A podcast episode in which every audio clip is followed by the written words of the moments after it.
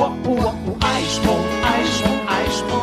Zapfen, wer hätte das gedacht? Moin und herzlich willkommen zu unserem Podcast Happy Eisprung, Schwanger aus dem Bauch heraus. euer Podcast für eine intuitive Schwangerschaft. Ich bin Sunny, schwanger mit dem zweiten Kind und habe unendlich viele Fragen. Und ich bin Andrea, Mutter von vier Kindern und Hebamme und habe alle Antworten für euch parat. Schön, dass du dabei bist. Wir wünschen dir viel Freude mit unserem Podcast. Wir grüßen wieder hier oben aus dem hohen Norden von der Ostsee aus Wismar. Hallo Andrea. Hallo Sunny. Wir wollen das erste Trimester heute abschließen, beziehungsweise noch einmal kurz zusammenfassen, was dann sinnbildlich oder ja, wofür steht das erste Trimester? Was würdest du da als Hebamme, welche, sag ich mal, so drei Basics fallen dir ein? Also wenn man das ein bisschen bildlich spricht, ist das so, als wenn jemand bei dir neu einzieht. Ja, du musst Platz machen, also in deinem Körper Platz machen fürs Baby. Du musst dich ein bisschen anders strukturieren, ja. Musst vielleicht so alte Gewohnheiten überdenken, so Thema Rauchen, gutes Essen und so weiter. Ja, man ist so Schmetterlingsflügel, ne, so ein ganz kleines bisschen eben schon so frisch verliebt, so eine aufregende Zeit und äh, man startet so ein bisschen ins Ungewisse, ne? Ja, wenn ich jetzt so ein bisschen Revue passieren lasse, auch viele erste Male dabei. Gerade so, wenn es ums Thema Essen geht, da sind doch ein paar Sachen bei, okay, also war mir vorher nicht bewusst, dass das, das solltest du lieber nicht essen in der Schwangerschaft, ne? Also, warte mal, wie war der? Nichts Rohes, nichts Gammliges, nichts Verschimmeltes, ne? Ja, genau. War, war der Gedanke. Aber auch gewisse Untersuchungen bei den Ärzten, ein Ultraschallbild das erste Mal sehen. Man sieht da irgendwie nur so einen Punkt und der Arzt erklärt einen dann so alles. Also, auf jeden Fall finde ich, das erste Tri- Trimester steht auch für viel Neues was Ja. man einfach noch nicht kannte oder nur so erzählt wurde, aber man erlebt dann auch einiges selber. Auch Stimmungsschwankungen. Ich persönlich finde, dass das erste Trimester eben auch, glaube, das ist in keinem weiteren Trimester so, die Zeit der Ambivalenz, finde ich. Also, wenn ich mich an meine Schwangerschaften zurückerinnere, nicht alle sind so gut geplant wie ihr und haben dann hier Check, letzter Sommer und dies noch und das noch und jenes noch.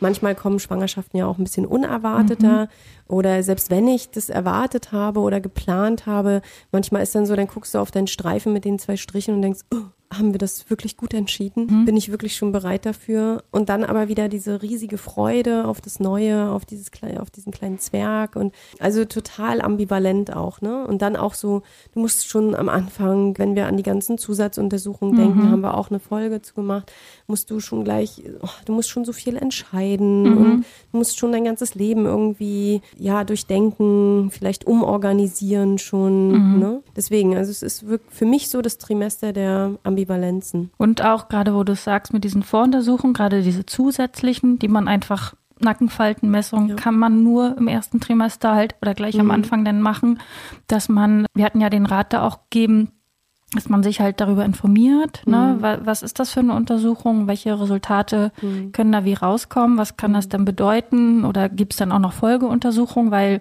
diese Ergebnisse sind dann vielleicht nicht so eindeutig und es bedarf Folgeuntersuchungen. Das habe ich halt auch bei uns gemerkt, bei Klaus und mir, dass wir viel geredet haben. So, weil man lernt sich so als Paar definitiv da irgendwie nochmal neu kennen und auch sich selber nochmal und sich auch fragt, ja, also jetzt in der, in dem Fall, was ich jetzt gesagt habe, können wir mit einem behinderten Kind leben? Passt das zu uns? Also man hat viel Druck, ne? Also weil man viele Entscheidungen treffen muss, ne?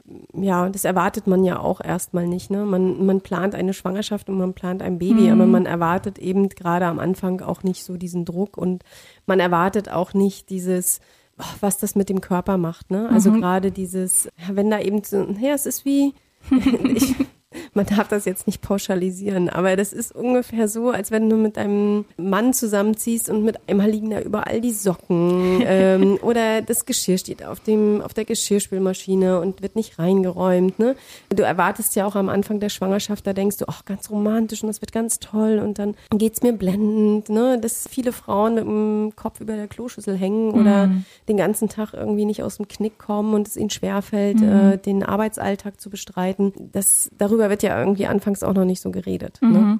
Ja, das stimmt. Und auch wieder, dann freut man sich erst und dann kommt aber so der Verstand und dann hat man doch wieder vielleicht ein bisschen Angst, ein bisschen Panik. Also immer dieses, vielleicht so auch so hin und her, bin ich dem Ganzen auch gewachsen. Das meintest du doch damit, Mit der ne? Dass man, ja. mh, dass man das vornehmlich eigentlich im ersten Trimester Ja. dann halt auch spürt und dann natürlich auch hatten wir auch in der einen Folge drüber geredet, wem sagt man es wie und wann. Mhm. Mit seinem Partner vielleicht, ja, aber es ist irgendwie noch so ein Geheimnis, ne? Ja, so ein bisschen eine sehr geheimnisvolle Zeit. Ne? Mhm. Mhm. Ja, und da hatten wir ja auch äh, den Rat gegeben, sich ruhig den einen oder anderen schon vor der zwölften Woche auch anzuvertrauen, um das halt Mhm. auch zu teilen oder auch, ja, um seine Fragen zu stellen. Also, die Ja, auch nochmal einen anderen Blick auf die Dinge zu bekommen. Mhm. Ne? Also f- wenn ich mich einer Freundin anvertraue, die auch vielleicht schon ein Kind hat, die mir vielleicht zu der einen oder anderen Situation auch einfach nochmal einen ganz anderen Blickwinkel geben kann. Ne? Mhm. Wie sagt man, was ist das für eine Zeit? Zeit des Ankommens? Ja, Zeit des Ankommens. Sich erstmal eingrooven, Ja. so wie wenn man zusammenzieht. Ja. Das Ne? ist ungefähr so, als wenn du zusammenziehst und noch jeden Abend, wenn du nach Hause kommst, über die Umzugskartons stolperst, ja. Mhm. Weil dein lieber Göttergatte das noch nicht eingeräumt hat oder so, ne? Ja. Das ist auch sehr ambivalent. Also auch seid, also auch geduldig sein mit sich selber, auch Ja. wenn man diese Übelkeit jetzt so extrem auch hat. Äh, Wir haben mir auch ein paar Tipps gegeben, was man äh, gegen die Übelkeit auch tun kann. Aber wenn ich dich da auch richtig verstanden habe, ist auch anzunehmen. Genau. Also einfach akzeptieren, so wie es ist. Und du kannst ja eh nichts dran ändern. Und einfach bei dem Urvertrauen bleiben, dass es irgendwann besser wird. Ja. Ne? Und sich dann als Team zusammenfinden. Genau. Weil das ist man ja dann definitiv. Und das habe ich bei der Geburt dann auch gemerkt. Ähm, wir rocken das nur zusammen. Ja. Das- Mit dem Baby Mhm. im Bauch. Genau. Ja, genau. Und mit dem Partner. Stimmt, da war ja. Ja. Aber da kommen wir später noch Ja. zu.